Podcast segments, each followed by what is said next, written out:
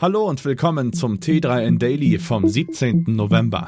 Heute geht es mit Blick auf die fehlenden IT-Fachkräfte und die Entlassungen bei Amazon gleich zweifach um unerfreuliche Zahlen. Außerdem Fediverse-Erklärung, Anlegerschutz in der Kryptowelt und PayPal-Gebühr.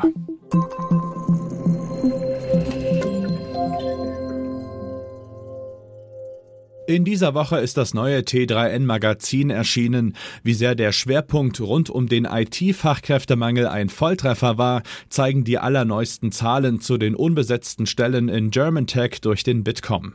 137.000 IT-Expertinnen und Experten werden derzeit gesucht. Damit ist erneut ein zweifelhafter Rekord geknackt, der selbst das Vor-Corona-Niveau in den Schatten stellt. Die Frage bleibt, wie füllen wir diese Fachkräftelücke aus? Allein mit Ausbildung schaffen wir das nicht. Da sind sich alle Spezialistinnen und Spezialisten einig. Vielmehr ist ein Wandel an facettenreichen Maßnahmen wichtig. Ausbildung und Weiterbildung genauso wie Umschulungen. Außerdem ist das Potenzial von weiblichen Fach- und Führungskräften sowie Älteren noch lange nicht ausgeschöpft. Qualifizierte Zuwanderung ist ein Muss. Außerdem stellt sich die Frage, wo das Problem hinsichtlich anderer Herausforderungen wie Klimawandel, Pandemie, gestörten Lieferketten oder Inflation und Energiekrise einzuordnen ist. Was ich schon seit einiger Zeit angedeutet hatte, wird jetzt Gewissheit. Amazon ist der nächste Tech-Riese, der massiv Stellen streicht. Amazon hat mit dem ersten größeren Personalabbau in seiner Firmengeschichte bereits begonnen. Der Konzern will dem Vernehmen nach rund 10.000 Stellen streichen, bestätigte die Zahl aber nicht, sondern sprach lediglich von einer Konsolidierung. Dave Limp, Senior Vice President of Devices and Services bei Amazon, wandte sich am Mittwoch Ortszeit an die Mitarbeiter seiner Abteilung, um den Abbau von Arbeitsplätzen zu begründen und verwies auf ein ungewöhnliches und unsicheres makroökonomisches Umfeld. Nach einer eingehenden Prüfung haben wir vor kurzem beschlossen, einige Teams und Programme zu konsolidieren. Eine der Folgen dieser Entscheidungen ist, dass einige Funktionen nicht mehr benötigt werden.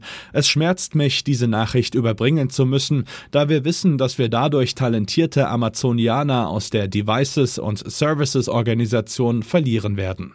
Man werde jeden Einzelnen unterstützen und bei der Suche nach einer neuen Aufgabe helfen, erklärte Limp. Mitarbeiterinnen und Mitarbeiter, die nicht weiter bei Amazon beschäftigt werden können, sollen ein Paket aus Abfindung, Übergangsleistungen und externer Unterstützung bei der Arbeitsvermittlung erhalten. Bei Amazon arbeiten weltweit rund 1,6 Millionen Menschen, davon die meisten in den Logistikzentren des Onlinehandelsriesen. Von den Einschnitten betroffen ist aber vor allem die Sparte, die sich um den Sprachassistenten Alexa, die smarten Echo-Lautsprecher und Anwendungen der künstlichen Intelligenz kümmert. Seit der Twitter-Übernahme durch Elon Musk ist Mastodon in aller Munde. Dabei ist die Twitter-Alternative nur eins von vielen quellenoffenen Programmen, die das Fediverse bevölkern. Das Wort Fediverse setzt sich aus den Bestandteilen Federation, also Föderation, und Universe, sprich Universum, zusammen. Gemeint ist damit ein Netzwerk untereinander verknüpfter Webdienste, die zwar alle unabhängig voneinander betrieben werden, aber über verschiedene Schnittstellen Informationen untereinander austauschen können. Der Clou dabei, wer sich auf einer Fediverse-Instanz einen Nutzernamen anlegt, kann sich damit über die Grenzen des jeweiligen Servers hinweg mit NutzerInnen auf anderen Instanzen austauschen. Am Beispiel von Mastodon bedeutet das, dass es möglich ist, auch Nachrichten zu lesen und Personen zu folgen, die auf anderen Servern beheimatet sind. Da das Fediverse auf eine Vernetzung einer Vielzahl von unabhängig betriebenen Servern setzt, gibt es im Gegensatz zu kommerziellen Diensten wie Facebook, Twitter oder YouTube auch keine einzelne Instanz, die den Informationsfluss kontrollieren und etwaig unerwünschte Inhalte löschen kann. In der Vergangenheit hatten auch Facebook und Twitter immer wieder Probleme damit, die Verbreitung von Fehlinformationen und Hassbotschaften einzuschränken.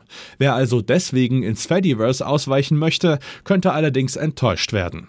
Prinzipbedingt kann niemand alle im Fediverse verbreiteten Inhalte kontrollieren. Mit Friendica, Diaspora oder Social Home gibt es allerdings im Fediverse gleich mehrere potenzielle Facebook-Alternativen. PixelFed wiederum ist eine offene Alternative zum Bildernetzwerk Instagram. Mit PeerTube gibt es außerdem einen YouTube-Ersatz.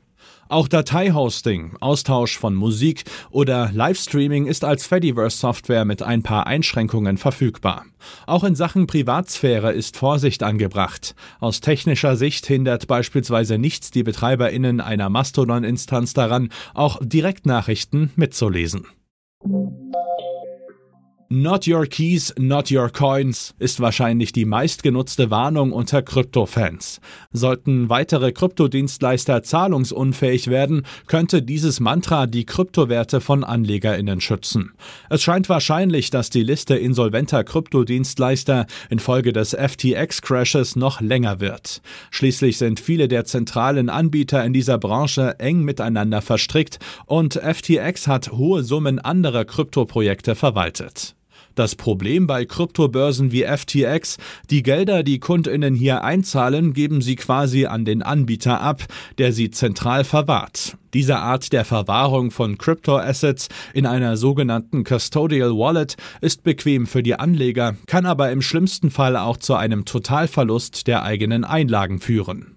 Eine Einlagensicherung wie in der traditionellen Finanzwelt gibt es hier nicht. Daher raten Krypto-Fans dazu, Self-Custodial Wallets zu verwenden, bei denen die Verantwortung und die Schlüssel zu den Kryptowerten bei den Anlegern selbst liegen.